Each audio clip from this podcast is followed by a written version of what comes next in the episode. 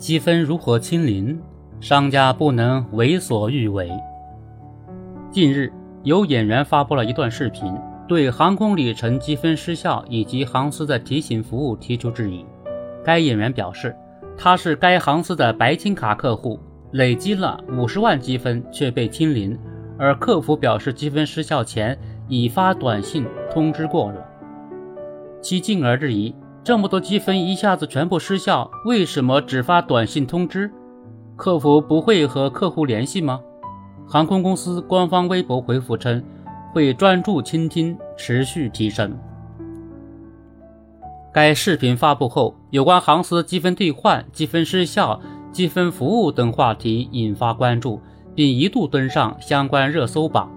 网友基本分为两派，有人支持积分清零政策。也有人认为积分清零属于霸王条款，明星的吐槽引发关注。一方面是因为其身份，另一方面是积分清零确实关乎诸多人的切身利益。商家对积分清零规则的设计和执行，理应多一些审慎和科学。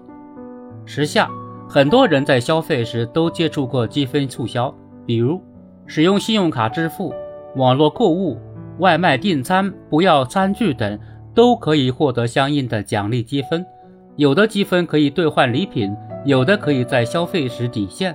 在一定程度上，积分相当于商家返还给消费者的真金白银，可以为消费者带来切身收益，这也是消费者在意积分的关键原因。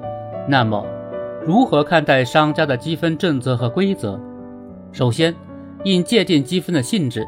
虽然相关法律法规并未明确积分的属性，但从积分的功能及其附属于原商品的特征来看，积分更多的时候应当属于商家赠予消费者的赠品，消费者根据价格或者优惠政策享有积分。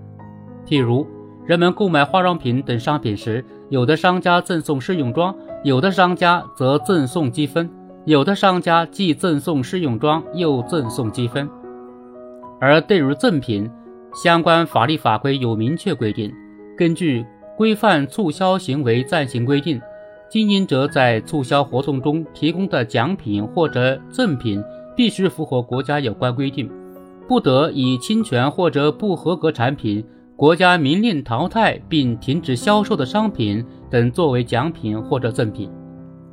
网络商品和服务集中促销活动管理暂行规定明确。在促销活动中赠送消费积分或者发放优惠券时，应当标明使用条件、方法和期限。改变使用条件、方法和期限的，应当征得消费者同意。增加有利于消费者权益的变更除外。可见，积分也是有规则的。商家在积分问题上不能为所欲为，而要依规行事。以积分来说。商家设定一定的使用期限，符合市场经济运行法规，也不违反法律法规。就像商品通常有使用期限和保质期一样，积分也可以存在清零时间。